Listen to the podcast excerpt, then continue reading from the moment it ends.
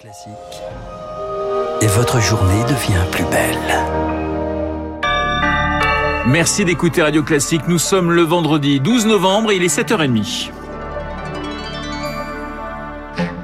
La matinale de Radio Classique avec Renaud Blanc. Et j'ai le plaisir de vous accompagner jusqu'à 9h en attendant 7h30, le journal présenté par Charles Bonner. Bonjour Charles. Bonjour Renaud, bonjour à tous. À la une ce matin, des menaces et du bluff. Entre la Biélorussie et l'Union Européenne, la bataille des mots avant peut-être celle des sanctions. Les ministres européens des affaires étrangères se réunissent lundi pour en discuter.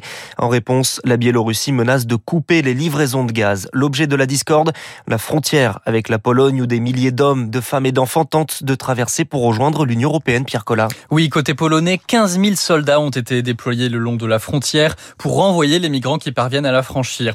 Ils tiennent aussi à l'écart les journalistes et les organisations humanitaires. Côté Bélarus, de la nourriture et des vêtements chauds ont été distribués cette semaine par la Croix-Rouge, mais c'est largement insuffisant. C'est ce qu'estime l'une de ses représentantes, Georgia Trisme-Piotti c'est urgent. Il y aura des personnes qui seront mortes parce qu'ils n'auront pas l'assistance nécessaire afin de pouvoir résister au froid, euh, pour s'alimenter correctement, afin de pouvoir survivre, quoi. Indignation aussi du côté du Haut Commissariat des Nations Unies. L'une de ses porte-paroles, Céline Schmidt, jointe par euh, Marc Tédé, souligne que Minsk et Varsovie doivent respecter la légalité internationale. Les États ont bien sûr la légitimité de contrôler leurs frontières, mais les États ont aussi des obligations internationales et ces obligations internationales comprennent la possibilité pour les personnes qui se présentent à leurs frontières de demander l'asile. Depuis cet été, une dizaine de migrants ont péri dans la zone, un bilan qui pourrait s'aggraver avec la chute des températures hivernales. Pierre Collard. On change totalement de sujet, Charles, avec l'Agence européenne du médicament qui approuve deux traitements par anticorps. C'est une première à l'échelle européenne. Le Ronaprev et le Regdanvimab obtiennent leur feu vert. Les États doivent maintenant l'approuver. La semaine dernière en Australie, c'est le cocktail d'anticorps Levusheld du laboratoire AstraZeneca qui a reçu une autorisation provisoire. Un tournant dans la lutte contre l'épidémie car après les vaccins, ces cocktails d'anticorps apportent une nouvelle arme, Rémi Pfister. Ce sont en fait des anticorps de synthèse créés de toutes pièces en laboratoire que l'on va injecter aux personnes déjà contaminées. Ils vont aider le corps à détruire le virus. C'est différent d'un vaccin qui lui pousse notre organisme à produire sa propre réponse immunitaire, ce qui peut prendre quelques jours. Ces anticorps, eux, sont prêts à l'emploi. En une injection, ils ont un effet immédiat. Le traitement d'AstraZeneca disposerait même de deux atouts supplémentaires. Les anticorps ont été spécialement modifiés pour protéger très longtemps, jusqu'à un an, et sont efficaces contre le variant Delta.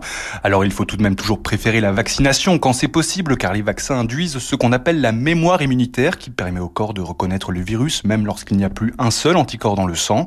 Le traitement d'AstraZeneca est donc recommandé pour les personnes fragiles qui pourraient développer une forme grave de la maladie ou qui sont déjà hospitalisées. D'ailleurs, le dernier essai clinique n'a porté que sur ces patients-là. Il a engendré une réduction suffisante de décès et de formes sévères pour que l'Australie donne son feu vert. Les explications de Rémi Pfister. La vaccination des enfants en fait son chemin. Après Cuba et les États-Unis, Israël autorise également le le vaccin Pfizer pour les 5-11 ans. La campagne devrait commencer courant novembre. Et chez nous en France, Charles, le virus circule de plus en plus. Les indicateurs le prouvent. Le taux d'incidence a bondi de 44% en une semaine avec 7300 contaminations par jour en moyenne. Le retour du Covid dans un contexte de tension à l'hôpital où la Fédération hospitalière de France estime que 6% des lits sont fermés faute de soignants. Alors un exemple concret au centre hospitalier de Douai, les urgences pédiatriques font face à des pénuries. Une chaîne humaine est prévue demain pour dénoncer cette situation le centre est contraint de fonctionner en horaire réduit faute de pédiatres.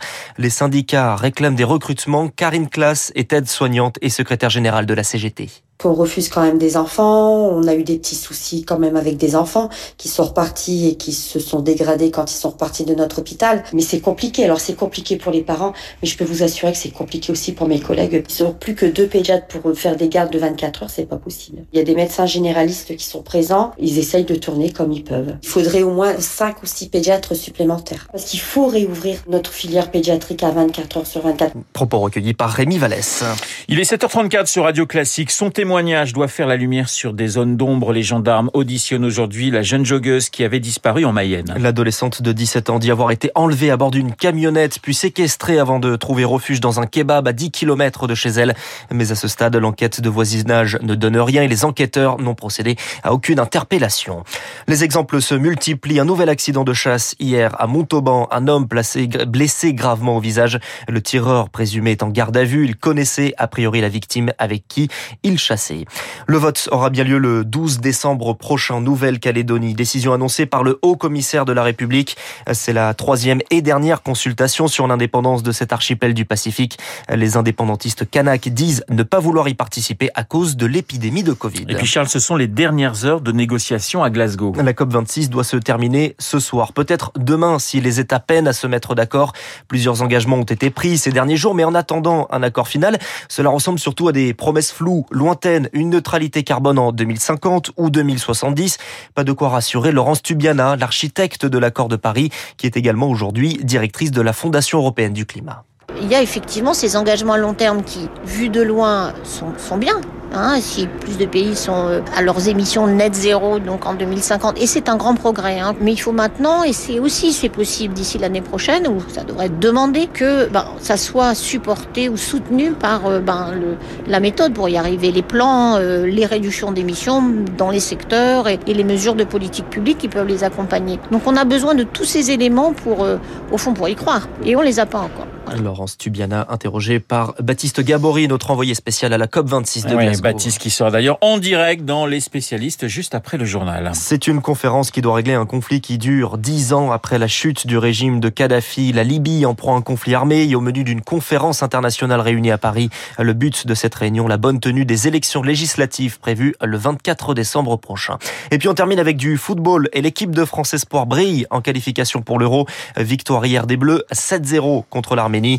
L'équipe principale de la sélection affronte demain le Kazakhstan. C'est au Parc des Princes en qualification au mondial du Qatar. Merci Charles. Charles Bonner pour le journal de 7h30 que nous retrouverons à 8h30 pour un prochain point euh, eh bien d'actualité. Dans un instant, les spécialistes, Renaud Girard, on va parler avec lui justement de cette conférence, hein, vous y faisiez référence Charles, de cette conférence organisée euh, au sujet euh, de la Libye, conférence à Paris, et puis nous retrouverons euh, évidemment en direct de Glasgow dans les spécialistes donc, eh bien nous retrouverons le grand spécialiste des questions d'environnement, Baptiste Gabory. Il est 7h37. À tout de suite.